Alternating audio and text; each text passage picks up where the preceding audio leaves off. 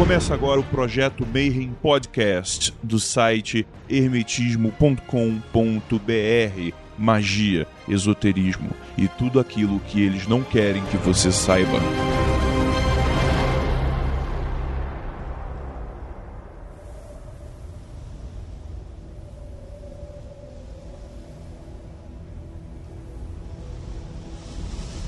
Dia para quem é de bom dia, boa noite para quem é de boa noite e mais uma vez você está no projeto Mayhem. Estamos aqui hoje para mais um episódio, na verdade, uma continuação.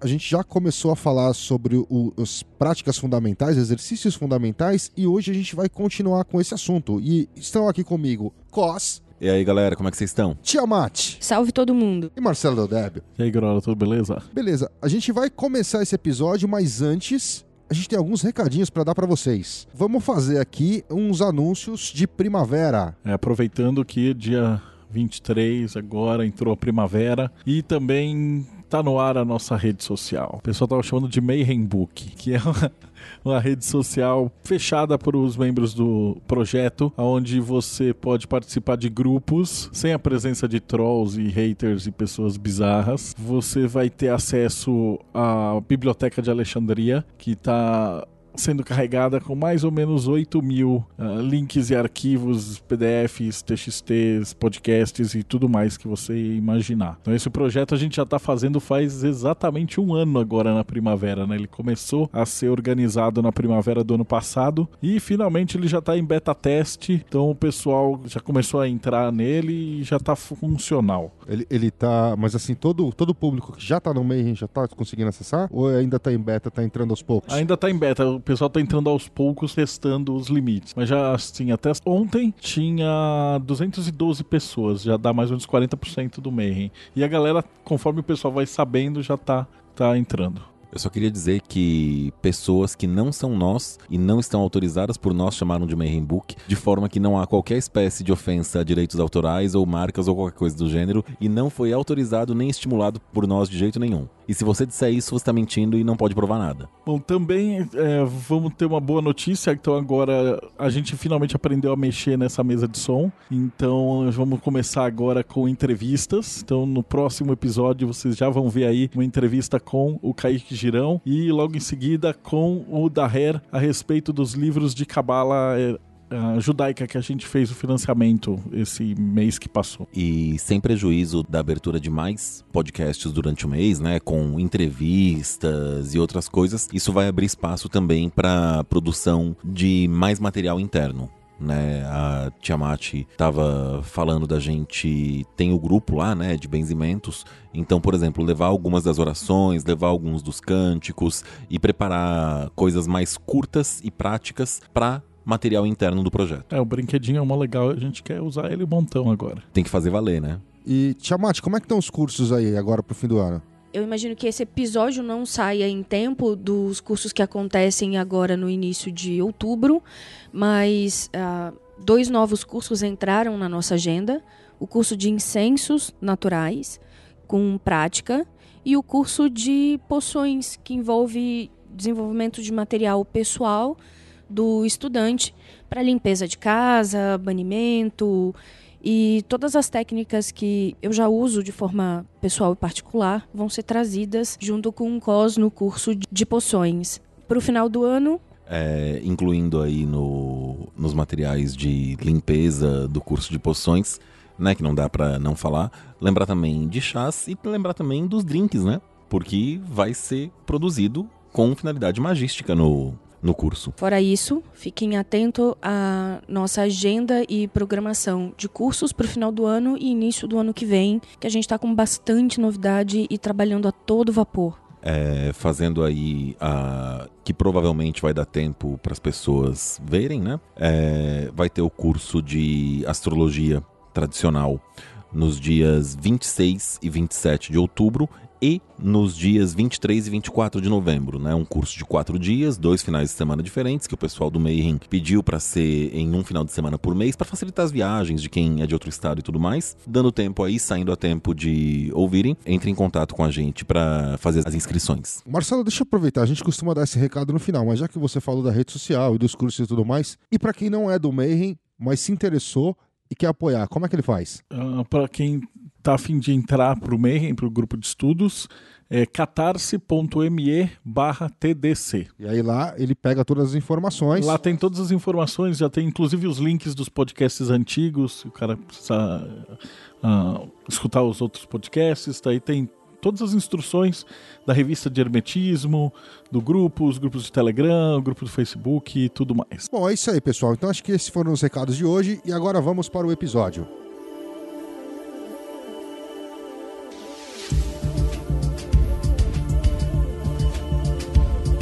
Com uma pequena pausa antes do episódio novo, né? Só pra gente recapitular aí o que a gente falou no, no último episódio. Esse podcast, nesse episódio, ele é uma passada geral em cima do que a gente considera os principais exercícios de prática ocultista e mágica, né? Então a gente fez uma separação didática, isso é muito importante para falar para vocês, tá? Porque no final tudo se mistura, né? A gente faz aí uma, um preparo de exercícios separados, então vem aquela história, tá? Mas é, Visualização criativa. Tem visualização criativa sem a energia emocional? Não tem. É, tem visualização criativa sem o estado alterado de consciência? Não. E então, se eu entrar com o estado alterado de consciência, isso envolve também a questão da intuição? Também, né? No final é tudo um borrão tudo se mistura, mas para fins didáticos, no último episódio, a gente trabalhou com a intuição, que é aí a capacidade de você perceber coisas sutis, coisas não lógicas, coisas não materiais, a visualização criativa, associada aí com Mercúrio, né? É, que também tem outros exercícios na esfera de Mercúrio, por exemplo,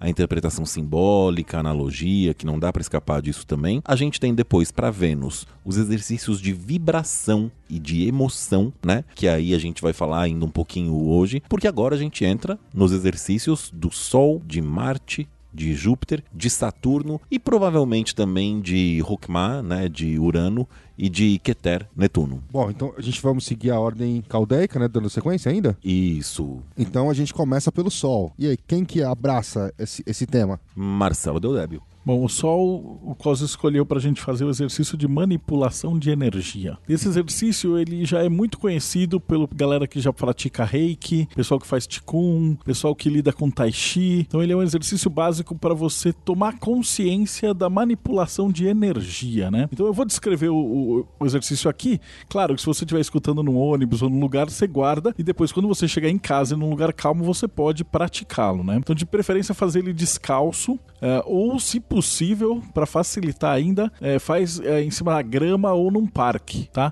Se não for possível, paciência, a gente lida com o que dá. Mas na medida do possível, você vai facilitar uh, nas primeiras vezes para você conseguir puxar essa energia com mais força, né? E sentir melhor esse exercício. Então ele chama exercício de abraçar a árvore. Por que, que tem esse nome? Porque ele tá literalmente você vai estar tá abraçando uma árvore. O formato do teu corpo fica assim. Então você fica de pé, relaxado, tenta tirar qualquer coisa que te prenda, tipo cinto, aqueles sutiãs apertados, anel, colar. Tenta ficar o mais solto possível. Relaxa, relaxa bem os ombros, fica de pé, os joelhos levemente dobrados, as pernas afastadas assim na altura do ombro e as mãos posicionadas na frente formando um grande anel, como se você estivesse abraçando o tronco de uma árvore. E você coloca aí os dedos separados por uns 3 centímetros entre eles, apontando dedo com dedo, então na tua frente. Ok? Então essa é a postura para fazer esse exercício básico, né? Como eu falei, ele é a postura básica do Reiki, do Tai Chi, do Qigong.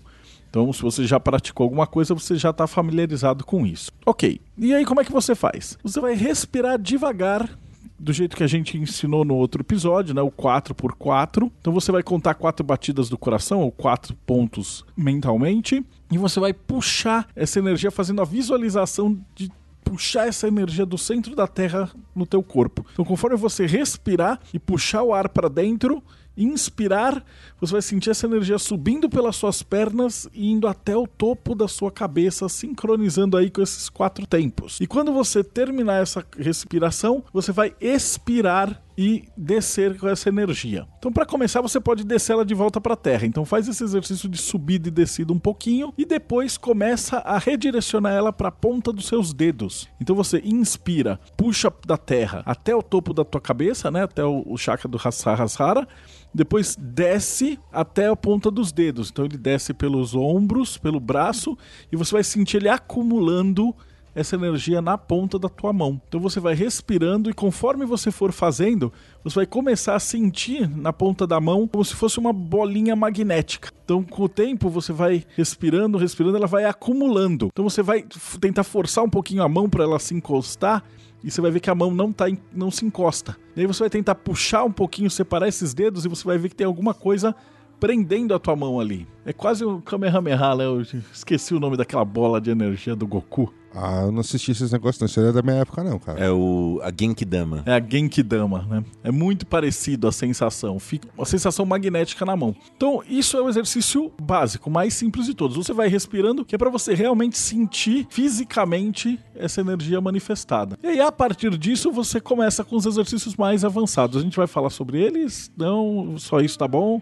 Por enquanto, para esse momento, é, eu acho que já é um, um, ótimo começo, né? A gente tem. Aí vem os, os detalhes, né? adicionais que a gente vai, vai pensando a respeito, porque a movimentação da energia como um treino em si, o que tá tudo certo, não tem nenhum problema. O pessoal que se iniciou no reiki, que estuda reiki e tudo mais, é, faz esse treino com a manipulação de energia para finalidade de saúde, o que também não é nenhum problema tá tudo certo, vale a pena. Inclusive, salvo engano, o pessoal do, do reiki fala que tem aplicações específicas, inclusive que ajudam com a finalidade espiritual. Então eu lembro lá que era a aplicação do reiki na área dos joelhos, que tinham que de fortalecer o devocional, né? O aspecto devocional da pessoa, que também tá tudo certo. E tem as questõezinhas adicionais, né? Então, por exemplo, você tá, por exemplo, cozinhando, não tem motivo para você não colocar a energia que você quer naquela comida. Você está preparando um chá, uma bebida, não tem motivo para você não colocar energia naquela bebida. Tem também a, até mesmo na hora de servir alguma coisa, né? Servir um suco, servir água, servir um vinho, à medida em que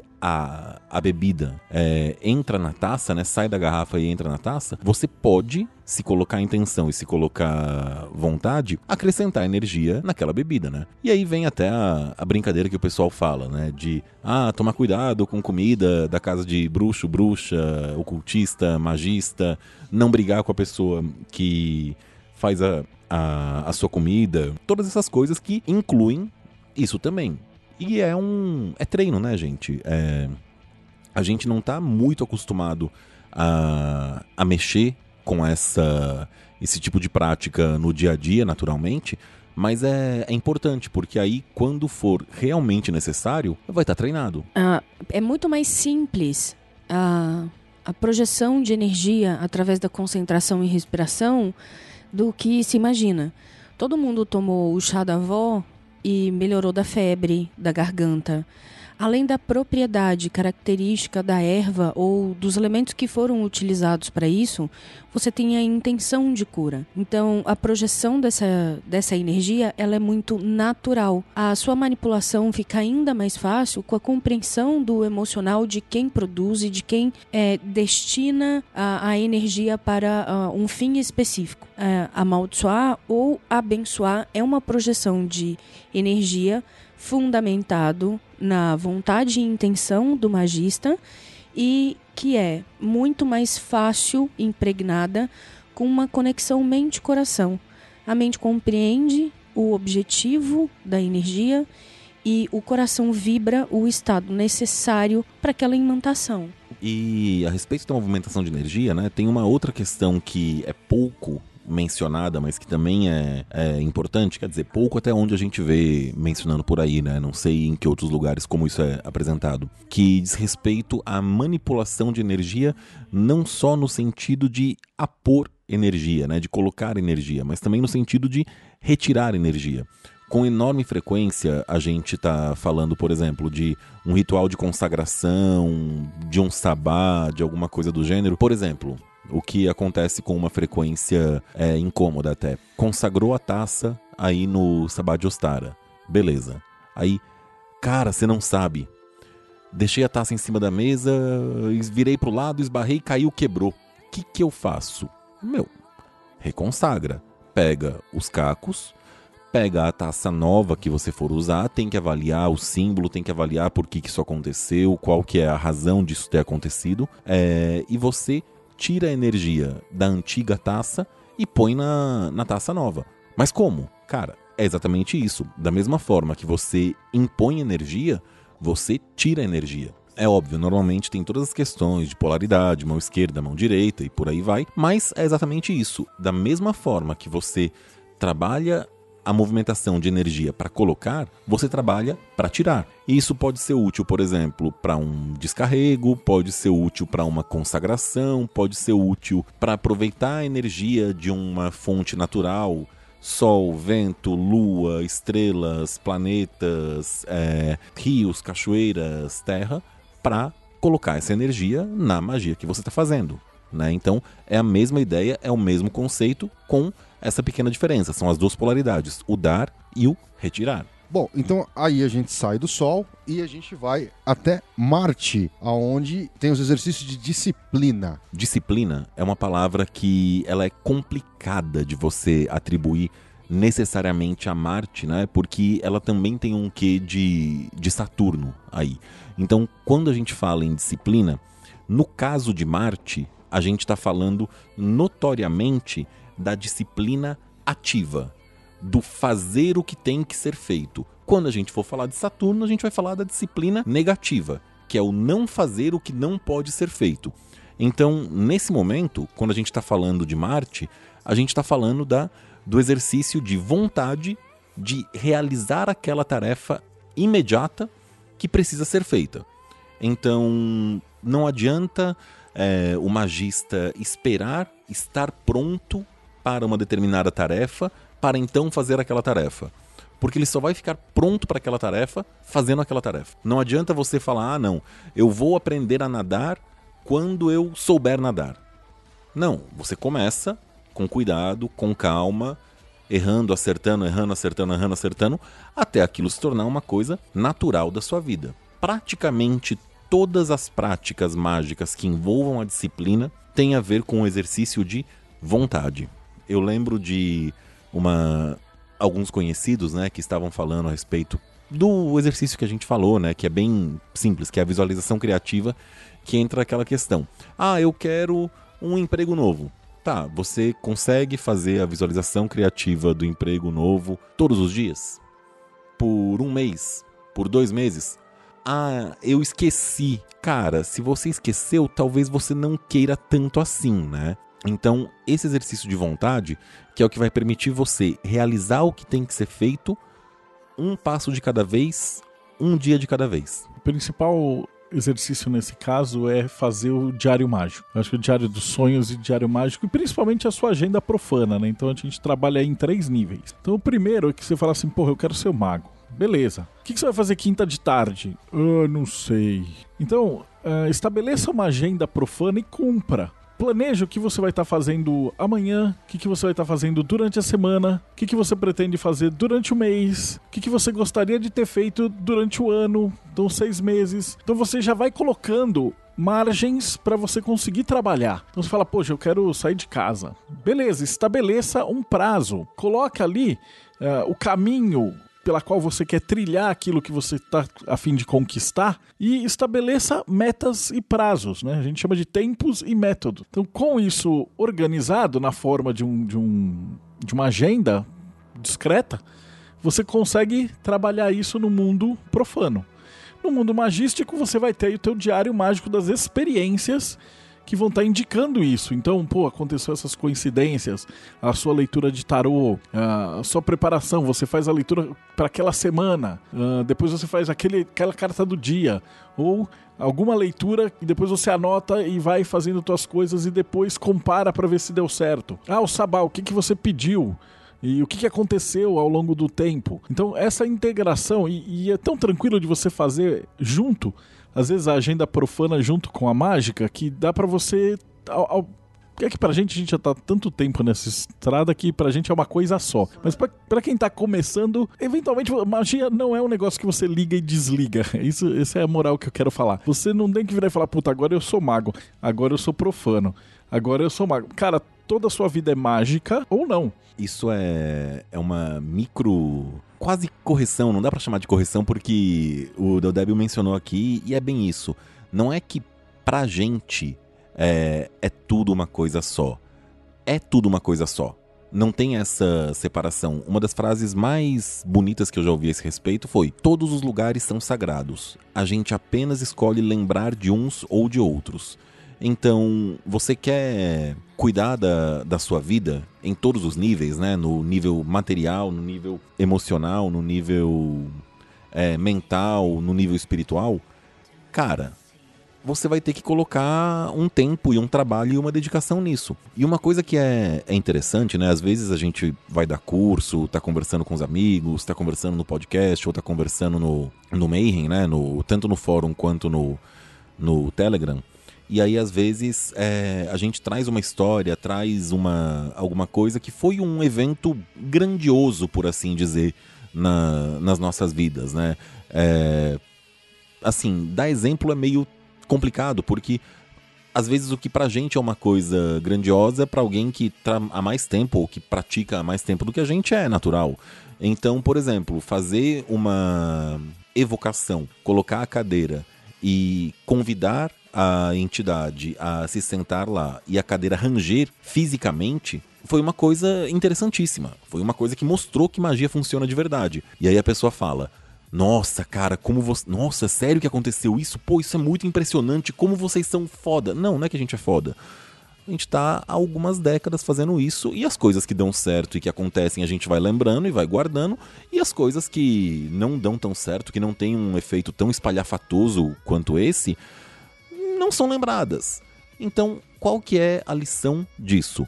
Faça um pouco todos os dias, porque quando você colher os resultados, você vai olhar que não é que você fez uma evocação na sua vida e aconteceu um efeito desses. Você fez várias e nessa deu certo. Deu certo melhor, deu certo melhor do que as outras. E você vai acumulando os pequenos resultados positivos que no final se somam em um total muito maior. Vamos lá, senhores. É, disciplina é atributo de Gevurah e também é atributo de Binah. Não por coincidência, Gevurah se une a Binah no que tange o conceito de disciplina. É, ela é chamada no texto ietzirático de inteligência radical e o que nós temos de diferença entre a disciplina de Binah e a disciplina de Gevurah é que a disciplina gevurariana ou marcial ou marciana está atrelada à ação enquanto a de Binah mais se situa na negação do mal, no corte do que não pode vir à manifestação. É, o melhor exemplo que eu tenho de experiência anual a respeito de disciplina, é, que é um, um, é um somatório, é um exercício acrescentador ao desafio da disciplina é o Sefer HaOmer, que é um exercício que nós fazemos com um grupo do Mayhem e um grupo de fora, onde a leitura do Salmo, meditação diária, a observância dos sentimentos, das emoções, dos pensamentos e o desafio de um exercício diário para aplicação da virtude aprendida. Então, é um exercício bem completo que trabalha as virtudes divinas como reflexo no indivíduo e para é, exercício prático né, na vida. Para que, que serve? Você vai só ler, só meditar e a vida prática, como fica com a, com a expressão dessas virtudes aprendidas no, no exercício da disciplina. Então, para quem quiser, ano que vem a gente recomeça o Sefer Homer e ele produz é, efeitos durante um ano inteiro de meditação e avaliação. E aí, a título de uma sugestão, tá, para vocês e que estão ouvindo, é, a gente sugere como um exercício que vocês podem começar a fazer de, de disciplina a prática do ritual menor do pentagrama, tá? Porque é uma prática diária, é, você mantém aí uma, uma continuidade, ela vai trabalhar vários aspectos da, da magia, visualização criativa, as energias e tudo mais. Existem várias versões é, andando por aí, tá? A gente tem uma específica para o Mayhem, desenvolvida para os trabalhos da Roda do Ano e da magia astrológica dentro do Mayhem. Tem as versões da Golden Dawn. É, trabalhe com a que você escolher, não tem que ter nenhuma. Tem também a IoT, tem uma, tem uma que é um bandista. Tem várias vários formatos dessa prática, tá? Escolham a preferida de vocês e eu acrescento uma coisa, tá? Um dos textos da revista de Hermetismo, é, a gente já mencionou isso, o texto que eu escrevi, né? Eu mencionei que o RMP talvez, tá? É uma tese, ainda tem que ser um pouco mais pesquisada, mas é uma tese com uma razoável certeza da minha parte, pelo menos. Ele é menos uma limpeza do que ele é esta o estabelecimento do círculo mágico. Ou seja, quando você faz um RMP, você abre o espaço da prática mágica. Então, por um breve intervalo de tempo, ou talvez não tão breve assim, aquele local vai ser um microcosmo do macrocosmo. O círculo mágico é isso, é o assim na terra como no céu. É o micro correspondendo ao macro, é o embaixo correspondendo ao em cima. Então, pelo amor de Deus, depois de fazer a prática do RMP, faça coisas agradáveis e produtivas para você e para os seus entes queridos lá dentro. O pessoal no Mayhem perguntou, né? Ah, mas eu tenho que colocar a intenção para fazer o RMP? Tem, porque se você não coloca a vontade do que você quer, você abre espaço para aquilo que você não quer. Ah, mas que intenção que eu vou colocar? Cara, coloque a intenção de um sonho lúcido, Coloque a intenção de uma noite de sono bem dormida. Coloque a intenção de um dia produtivo no trabalho. Coloque a intenção de uma relação positiva com a sua família, com seus filhos, com sua esposa, com seus amigos, com quem você quiser. Não tem motivo para não acrescentar isso, tá? Só não vai deixar a intenção vazia, porque a intenção vazia você está abrindo espaço para aquilo que está no seu inconsciente agir. E o que está no inconsciente pode ser positivo, pode ser negativo você simplesmente não sabe o que é. Então, é melhor não, não arriscar e é melhor não, não dar sorte pro azar. Seguindo aí com a ordem caldeica, agora a gente vai pro Pai Misericordioso na astrologia tradicional. Se eu não estou enganado, Costa, é isso mesmo? O grande doador de bens, o grande benéfico, né? O Júpiter. E a gente mencionou, né, antes que os, os exercícios, eles não são isolados, né? Tudo se mistura. É, a gente vive comentando a esse respeito que a separação ela é meramente didática. E um exemplo ótimo disso é que a gente selecionou como rito de, de Júpiter, né, como prática jupiteriana, como exercício de Júpiter, é uma coisa que já foi mencionada no último episódio e hoje também no, no exercício solar, né? Que é a ideia da respiração. E o exercício de respiração, nesse sentido, ele envolve duas coisas que a gente quer propor aí de, de atenção para vocês. A primeira delas, respiração, tá? O exercício de respiração. É, a gente, por padrão, é, sugere aí a respiração de quatro tempos, né? Que é basicamente a inspiração em quatro tempos, quatro batidas cardíacas, a expiração em quatro tempos, quatro batidas cardíacas. É, dica, tá, gente? Sempre do pulmão vazio ao pulmão cheio tá? Então, esvazia o pulmão, inspira em quatro tempos, segura um, expira em quatro tempos, segura um, inspira em quatro tempos, segura um, expira em quatro tempos, segura um. E vai mantendo isso por algum tempo, alguns minutos, pelo menos, né? Tem outras respirações, tem vários exercícios, mas essa é uma que, em tese, não tem contraindicação. É uma respiração lenta, calma e que você tá, entre aspas, só trocando o ar dos pulmões, né? trocando a energia com o mundo. E o que, que isso vai acrescentar para você em termos de benefícios mágicos? Né? Você vai se energizar e vai tornar a prática mágica mais potente, mais eficiente.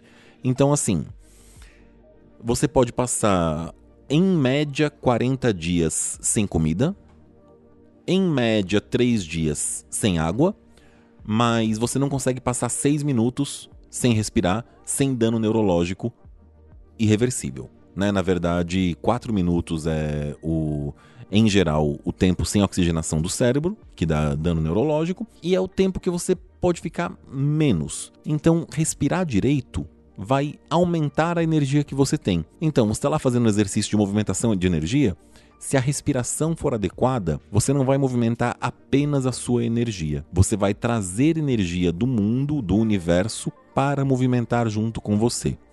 E uma parte muito grande dos problemas que a gente tem em todos os sentidos se resolvem com se abrir para a energia do universo e permitir que ela circule. Se abrir para entrar em contato com a energia do universo. Isso do ponto de vista físico e até de certa forma mágico. Só que tem uma questão adicional, que é o seguinte: respiração. O que é respirar? É você inspirar e expirar. Então é um exercício no qual você absorve e você libera, em que você solta e você apreende. Isso se aplica a praticamente tudo, tá? Então, a capacidade de buscar mais ar, buscar mais energia, está plenamente relacionada, por exemplo, com a capacidade de aprender. Aprender, de certa forma, é a respiração dentro do plano mental. Se conectar com seus amigos, familiares, marido, esposa, é a respiração no plano emocional. É a capacidade de trocar energia com as pessoas ao seu redor. E de uma forma prática, tá? Até um exercício secundário que a gente é, traz também diz respeito ao, ao rito de Júpiter, no que existe no Mayhem, né? Que a gente conduz no Mayhem, que a gente fala assim e as pessoas imaginam que é uma grande prática de magia cerimonial. E não é, tá? É uma das poucas práticas que a gente tem que não trazem uma, um cerimonial é, mais rígido, que é basicamente o que? Junta um grupo pequeno de pessoas, cinco pessoas, por exemplo, reconhece o que teve de positivo na semana, estabelece as metas para a próxima semana e agradece ao que aconteceu. Quem estiver ouvindo e quiser fazer sozinho ou com outros amigos, é, faça, porque é uma, é uma perspectiva muito positiva de você se manter consciente a respeito da sua vida de onde você está, o que você conquistou e onde você quer chegar. Só isso já dá uma qualidade de vida maravilhosa. Tem, umas, tem inúmeras histórias muito legais de pessoas que começaram isso e foi o, a virada de chavinha que elas precisavam dinamizar a vida delas. Bom, mais uma vez, continuando, a gente vai para Saturno, Binar. E aí é o, o oposto de Marte, certo? A gente tem a diligência ali também, o, só que aqui é não fazer o que não deve ser feito. É o famoso oposto complementar, né? Enquanto Marte é o fazer o que tem que ser feito, Saturno acaba sendo muito relacionado com o não fazer o que não deve ser feito. Isso tem muitas camadas e muito impacto na, na vida mágica, e ele tem duas linhas principais que são as mais importantes para a gente avaliar aqui, né? A primeira delas é o exercício de concentração. Se você está fazendo várias coisas ao mesmo tempo, muito provavelmente você não está prestando muita atenção em todas elas. É normal, tá? É natural, isso faz parte da vida e todo mundo tem que fazer isso em um grau maior ou menor. O problema é que dentro de uma operação mágica, é, quanto mais concentrado você estiver, estiver em uma determinada operação, tanto melhor. Então, você está no meio da, do ritual, pensando no problema do escritório, que tem que lavar a louça chegando em casa, que tem que fazer outras coisas, que tem que responder um e-mail, você está perdendo energia. Então, cada coisa que você faz, além de uma, você está perdendo energia. Não significa que você não vá fazer isso em diversos momentos, mas tenha em mente isso. Se você tem duas prioridades, você não tem nenhuma. Na maçonaria a gente costuma, antes de entrar no templo, o mestre de cerimônia sempre para com a galera em volta e manda todo mundo desligar celular, preparar as coisas, tal, tal. E a hora que você entra no templo, você corta todo o teu contato com o mundo externo, que é justamente para não permitir esse fluxo de energia, né? Como o Cos falou, se você tá lá fazendo um exercício mágico, mas aí a tua cabeça tá pensando na série da Netflix. Aí se você vai a janta que vai chegar, ou se amanhã você tem que telefonar pro cliente, ou não sei o que lá. Cada vez que você pensa em alguma coisa, imagina que sai um fio energético da tua cabeça na relação do tempo e espaço e tá construindo essa proposta. Como eu falei em Marte, então você tem lá a sua agenda, ok? Só que quando você pensa no, na tua reunião da quinta-feira, na segunda-feira você cria um microfio energético que vai te ligar até quinta-feira. Quando você pensa em outra coisa que você devia estar tá fazendo, você vai criar um outro microfio. E mais um, e mais um. Então, no final das contas, você tá naquele emaranhado de teia de aranha, né? Eu gosto de brincar quando às vezes o cara vai no terreiro, talvez você já tenha passado por isso, quem tá escutando, e aí vem o preto velho, vem o caboclo e fica assim em volta, né? Esse fio, esse fio. E vai cortando esses fios da pessoa. E aí você sai dessa consulta leve. Significa o quê? Ele te pega esse monte de pensamento que você tá criando essa teia e ele te limpa. Claro que geralmente não adianta muito, porque depois de 10 minutos o camarada já se ferrou de novo. Mas já que você já tá nesse caminho mágico e já tá pensando nisso, comece a focar essa disciplina de Saturno aí, né? Então, estar presente no que você está fazendo. Gurdjieff falava muito disso. Você sente aquilo que você está fazendo e você foca uma coisa de cada vez. Imagina um boxeador que sobe pro ringue, se o cara vai ficar pensando no, no filme onde que ele vai comer uma pizza depois que acabar a luta, o cara não termina. Então esses caras que são realmente magos, o cara tá fazendo o que ele tem que fazer. Então, se precisa fazer 10 coisas, compartimenta elas e resolve uma de cada vez e vai, como eu brinco de falar na editora, a gente vai dando tiro de 12 na cabeça. Que você resolve uma coisa, depois passa para outra, resolve uma coisa, passa para outra, resolve uma coisa, passa para outra e chega no final do dia, você olha para trás e tem aquela sensação de que você fez bastante coisa. Porque se você ficar tentando resolver as 10 coisas ao mesmo tempo, você não vai conseguir fazer nada. Você vai virar aquela chinesa equilibrista de prato, só que vai cair tudo na tua cabeça porque você não tem o treinamento que ela tem. Dá pra gente dizer que é, a gente pode usar esse exercício, o fundamento desse exercício como prática, inclusive, por exemplo, no teu trabalho, em eliminar processos que são feitos porque só são feitos, processos que na verdade são inúteis e que não acrescentam nada, por exemplo, para o teu projeto? Eu devolvo isso com uma pergunta para estimular a autocrítica nossa e dos ouvintes, né? É, quando vocês, né, ouvintes ou a gente aqui, está trabalhando é, no computador, quantas abas abertas estão no, no navegador, no computador, quantos programas ao mesmo tempo? Porque assim, se você tá com o navegador da internet aberto no texto que você está lendo, na você está com o Word aberto e você você está escutando podcast ao mesmo tempo, você está escutando música, você deixou o Facebook aberto ali só pro caso de alguém querer falar com você, você deixou o, o Telegram e o WhatsApp aberto ali porque vai que alguém tem que mandar uma mensagem. É muita coisa aberta. Tem algumas pessoas nos Estados Unidos que estão trabalhando com o conceito de deep working, né? trabalho profundo, que é a ideia de você, por um determinado intervalo, cortar todas as distrações, todas. Não tem vou checar o telefone, vou checar o e-mail, deixa o telefone no, no modo avião mesmo. É, é uma hora que seja, ninguém vai morrer se não falar com você em uma hora. É, assumindo que você não seja um médico, né? É, e você vai se concentrar em uma tarefa para dar o tiro de 12 na cabeça, né? Então esse é o lado de Saturno de se concentrar. E também tem um outro lado que é, é um pouco complexo de falar, porque ele traz um ranço da, da palavra que a gente não está mais tão acostumado a lidar com ela hoje em dia, né? Que é a ideia da castidade, que não está relacionado apenas com a ideia da concentração, mas está relacionada intimamente com a ideia de você dar atenção para aquilo que é importante, né? De não se preocupar com pequenas coisas, né?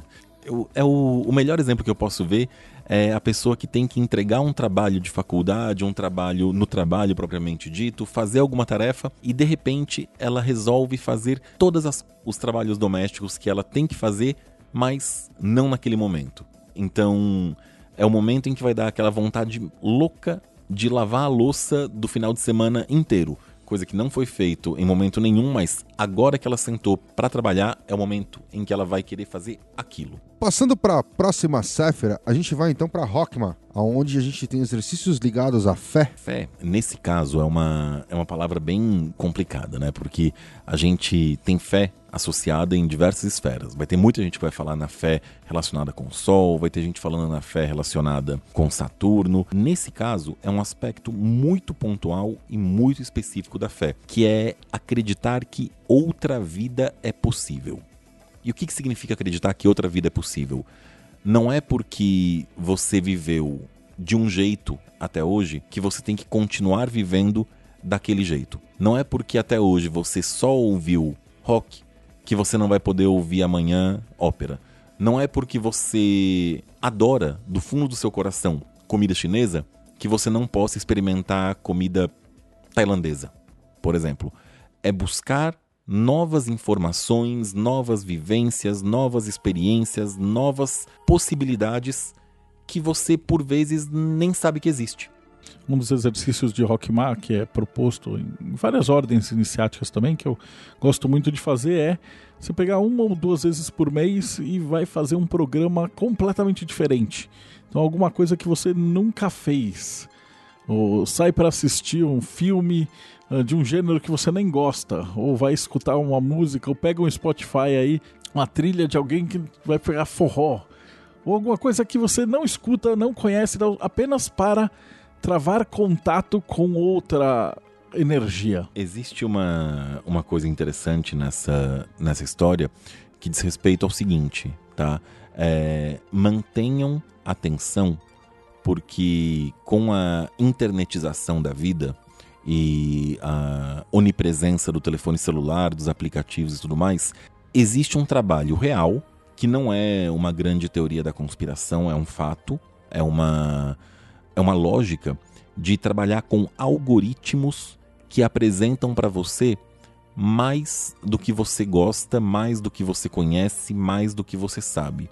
Então é muito provável que os, o YouTube, as propagandas e tudo mais tragam para você sempre mais informações a respeito daquilo que você já conhece.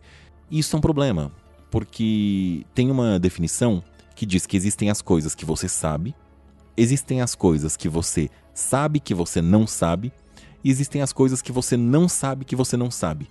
E esse não sabe que você não sabe que é onde a sua consciência expande.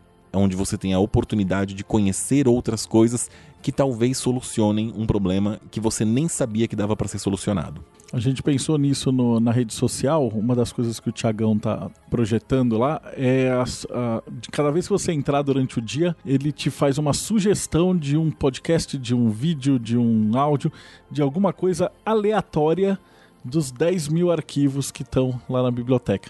Então você pode se deparar. Você entra lá na rede e ele vai, ao invés de fazer como num, nessas redes sociais clássicas, que o Cos não me deixa citar o nome por processo, é, que vai te fechar numa bolha, a gente pensou numa ideia de que de repente você vai abrir e o cara vai te recomendar um videozinho do YouTube de 10 minutos sobre mitologia chinesa.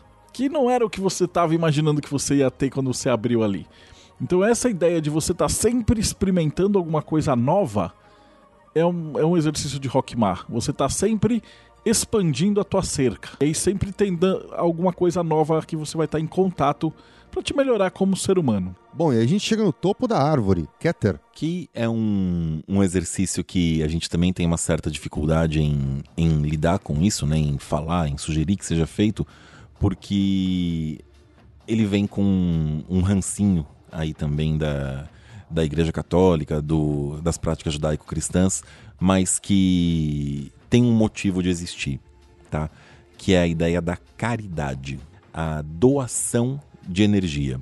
É, quando o, as religiões cristãs, né? Cristãs não, judaico-cristãs, eu acho que é o termo correto, ou melhor, abrâmicas, né? Porque aí isso traz também todas as descendentes do judaísmo, que é o cristianismo e até mesmo o islamismo, trazem a questão da doação de energia para o mundo. É, de formas diferentes, de formas variadas, né?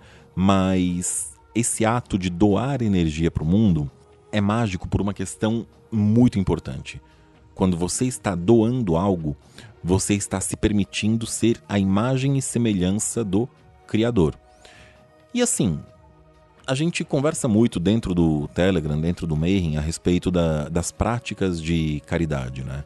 O Marcelo e os membros, os irmãos dele da, da maçonaria, tem o, o, Instituto. Trabalha com uma ONG que é o Instituto Infância Azul. Mas também ajuda no, no Curumim, tem os irmãos da Sobei, que eles trabalham com escolas, creches e orfanatos. Então, cada núcleo que a gente trabalha com as lojas está focado em determinado tipo de assistência. E aí entra aqui, um debate bem interessante a respeito de ajudar quem, ajudar como, o que.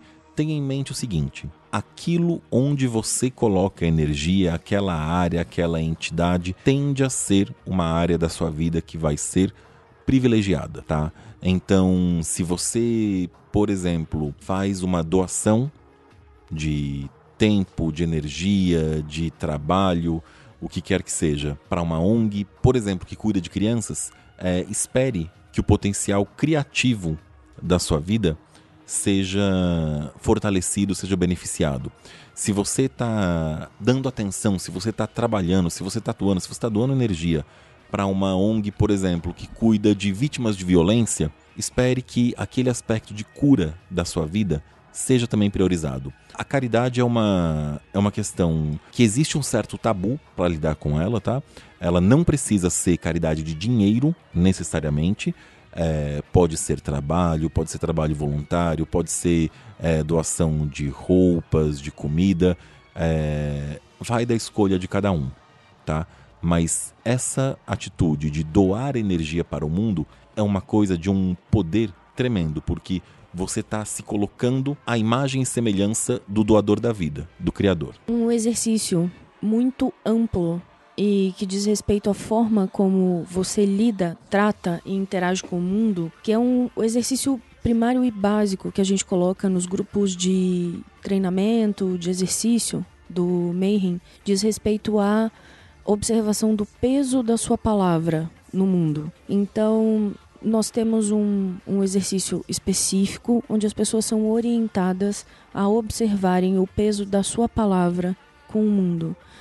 Se você precisa arrumar uma desculpa e mentir para não ir numa festa, se você promete e não cumpre, se existe todo um comportamento que desabona a palavra dada, isso enfraquece o magista. Então, apesar de ser um exercício é, bastante amplo e muito bem estruturado dentro do Mayhem. E eu não vou ensinar esse exercício agora, porque ele é feito de forma específica para o Mayhem. É, a observação do peso da palavra, ele entra em Keter, porque é o que você dá para o mundo. É a caridade na sua forma mais, é, mais simples e mais pura. Como você interage com o mundo? O que você dá para o mundo? A sua palavra é de confiança? Imagina a quantidade de pessoas uh, ao seu entorno que sofrem pela por uma palavra que não tem peso, por uma promessa que não pode ser cumprida, pelos resultados da falta de peso e autonomia da palavra de quem a dá deslealdade e todos os tipos de, de estabelecimento nas relações que são corrompidas ou enfraquecidas por causa disso. A meu ver, esse exercício está muito relacionado a, a Keter, porque ele é, se você não tem nada para doar, nenhum recurso material, o que você dá para o mundo é quem você é. E quem você é é o peso da sua palavra. Chamate, você acredita que isso tem a ver com o sentido oposto também? Não é o peso da sua palavra, mas o peso que a palavra do outro tem em você? Para o hermetista, o outro não existe, né? De forma muito, muito profunda, todas as pessoas são espelhos de quem você é no mundo. Situ situações desarmônicas, situações desequilibradas, são criações do indivíduo para um aprendizado específico, de forma muito profunda. E por que que as ordens trabalham mesmo as que trabalham é, numa via restritiva para um desenvolvimento individual, onde o indivíduo caminha sozinho, ele não ele não vive separado da criação, ele é co-criador. Então, todas as pessoas da convivência são espelhos de si mesmo. Para o hermetista, o outro não existe. Todas as situações de desequilíbrio, de conflito, de crise, elas não são ordalhos. Nós tendemos a chamar de ordalho porque também é uma forma muito simples de externar a responsabilidade a respeito de si mesmo e de projetar a responsabilidade pelo que acontece a você numa força mística chamada ordalho que entra no seu caminho para evitar que você é, é, é o famoso a conduta do chosen one do escolhido, porque ele tem os piores ordalhos, porque ele é tão bom, né, que os ordalhos todos pegam ele. Isso é só mais uma distração do ego para não responsabilização. Então, mordalhos existem, existem, mas nenhum mordalho vem de um grupo de entidades ou espiritualidade ou do universo que não quer que você cresça. Os ordalhos eles vêm do tamanho do desafio do indivíduo. Então, eu poderia dizer, por exemplo, que quando você se nega a ouvir, você está negando a ouvir a você mesmo. Com certeza, absoluta. Principalmente quando se trata de pessoas do relacionamento cotidiano. Não ouvir alguém é, parte principalmente no estado de empatia. Se você não é capaz de empatizar com o universo do outro, o seu universo fica mais pobre. É, não ouvir as coisas que acontecem ao seu redor cai no problema mais comum que a gente vê na magia é: olha, eu não consigo parar em um, um trabalho. Os ciclos do desafio que não foi vencido uma vez, ele tende a retornar para que a o aprendizado a respeito daquela situação seja feito. Inclusive, é, a gente mencionou um pouco por cima agora, essa, esse problema de você não se conectar com a pessoa está na raiz de muitos problemas. Por vezes, para você sair daquele estado de consciência que você tá e que ele é nocivo, você precisa de um estado de consciência que você ainda não tem. E você tem que chegar nele de algum jeito. Às vezes é conversando com uma pessoa com quem você nunca conversou. Para fazer isso, você vai ter que se colocar de coração aberto, né? Como recebedor e, na polaridade oposta, doador quando você às vezes tem a oportunidade de doar alguma coisa, uma conversa com alguém. E até não dá para deixar de lembrar, né, da, da frase bíblica, que no princípio era o verbo, no começo era o verbo. Então, o que você está falando é parte da energia que você está doando para o mundo sem nem perceber. Então, vale a pena prestar atenção. E, de novo, né? Não é uma coisa sozinha, não é uma coisa separada. A gente tem aí falando, por exemplo, do verbo, da doação de energia. E aí, que energia você está doando? Que energia você tem que deixar de doar? Que energia você deve doar? O que, que você tem para oferecer? E todas as demais coisas. É, eu gostaria de, de fazer uma explanação bem rápida, bastante rápida, a respeito de por que nós separamos os exercícios nas esferas da árvore. Não necessariamente isso é uma caixinha engessada onde se enfia um exercício referente a uma esfera.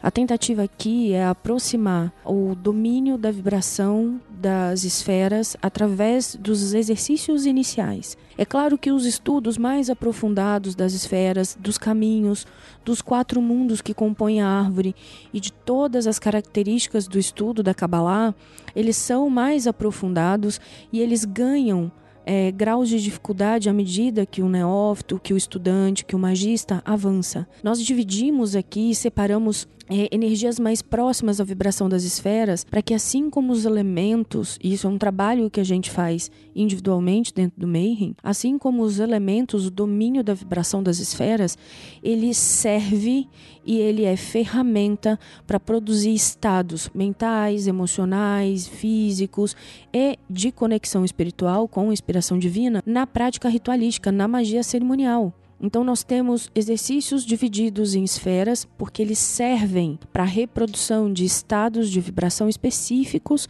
na hora de uma ritualística. Não necessariamente isso é uma teoria engessada. É, o que vocês viram a gente empregar hoje na, no segundo episódio dos exercícios, ele é o resultado de alguns anos de prática de magia ritualística. E outros lugares vão apresentar uma organização diferente e não tem nenhum problema. A gente não vai ficar discutindo é, qual é o sexo dos anjos e qualquer coisa do gênero. Pratica. O convite aqui é, é apenas que vocês compreendam que existe uma possibilidade, que é a que nós oferecemos nesse episódio, e é um convite de: olha, não sei por onde começar, aliar estudo, filosófico, teórico, disciplinar é tão importante quanto iniciar nas práticas. Uh, mas eu quero sentar a primeira vez, fazer um exercício de visualização de velo do espelho e fazer esse exercício concentradamente por 45 minutos sem interrupção. Olha, eu acho muito bonito quem já medita por 45 minutos sem nenhum tipo de interrupção de mente, de incômodo físico, de estar na mesma posição. Mas a questão mais importante não é essa. A questão mais importante é fazer um minuto para saber quem você é neste exercício por um minuto e depois por dois, e por três, e por quatro. Porque a evolução do exercício não trabalha com aspectos de comparação de máximo e mínimo, de mais, de menos, de melhor ou pior. Ela trabalha com o, o seu desenvolvimento dentro do exercício. Então é importante começar. E aí começar a ver, dentro do, do trabalho prático, quem é você dentro daquele exercício. Alguma mensagem final para os praticantes, para quem está começando a praticar? Pratiquem. Pratiquem. comecem, apenas comecem. Não existe um pódio de chegada e não é uma competição. Os exercícios, como são feitos é, individualmente, é você com você. Não existe competição. Você não precisa ser o melhor da internet, do, da blogosfera, do Facebook. Você precisa começar a evoluir. Eu acho que isso é uma coisa importante de se falar, porque hoje em dia a moda é o tal do gamification, né? Onde todo mundo quer badge, todo mundo quer, quer confete para as coisas que faz. Cara, vocês não estão competindo, vocês não estão no grupo para um chegar primeiro que o outro. Não, não é uma competição. É, se não houver o desenvolvimento individual, o seu desenvolvimento, desculpa o palavrão, mas esta merda não serve para nada. Tem que parar de colocar fetiche de que o meditar 45 minutos sem sair do lugar vai te dar algum poder de bola de fogo. Eu acho muito mais coerente pegar os seus 45 minutos e dedicar de um, dois, três, quatro, cinco minutos separados, preenchendo o diário mágico, descobrindo como seu corpo, sua mente, suas emoções, sua respiração reagem dentro daquele exercício, do que começar um exercício achando que você é Buda, que você é uma Mahatma qualquer. Os exercícios que, que a gente está sugerindo são exercícios que vão aumentar o potencial de vocês, tá? O poder, propriamente dito. Nem que seja o poder de trabalhar sem distração, por exemplo. E poder é uma coisa, não é uma jaqueta, um anel que você põe e tira quando você quer. Poder é uma coisa que você é. Se você perdeu, você não tinha nenhum para começar. Então, se você tinha um cargo, mas perdeu, não é você. Se você tinha um badge, um título, qualquer coisa do gênero, e de repente as pessoas não se importam com ele, não é poder de verdade. É...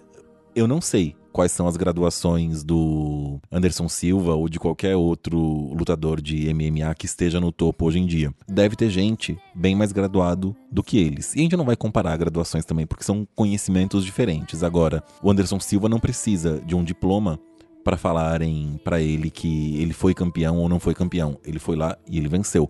Assim como não existe a Ordem dos Magos do Brasil, dos magistas do Brasil, um diploma, um certificado de conclusão de curso que fale essa pessoa está apta a fazer magia. É muito legal você ter um bom desenvolvimento e compartilhar as coisas que você sabe. Mas ser foda em quatro paredes ou no, na rede social não garante um bom desenvolvimento da sua vida prática.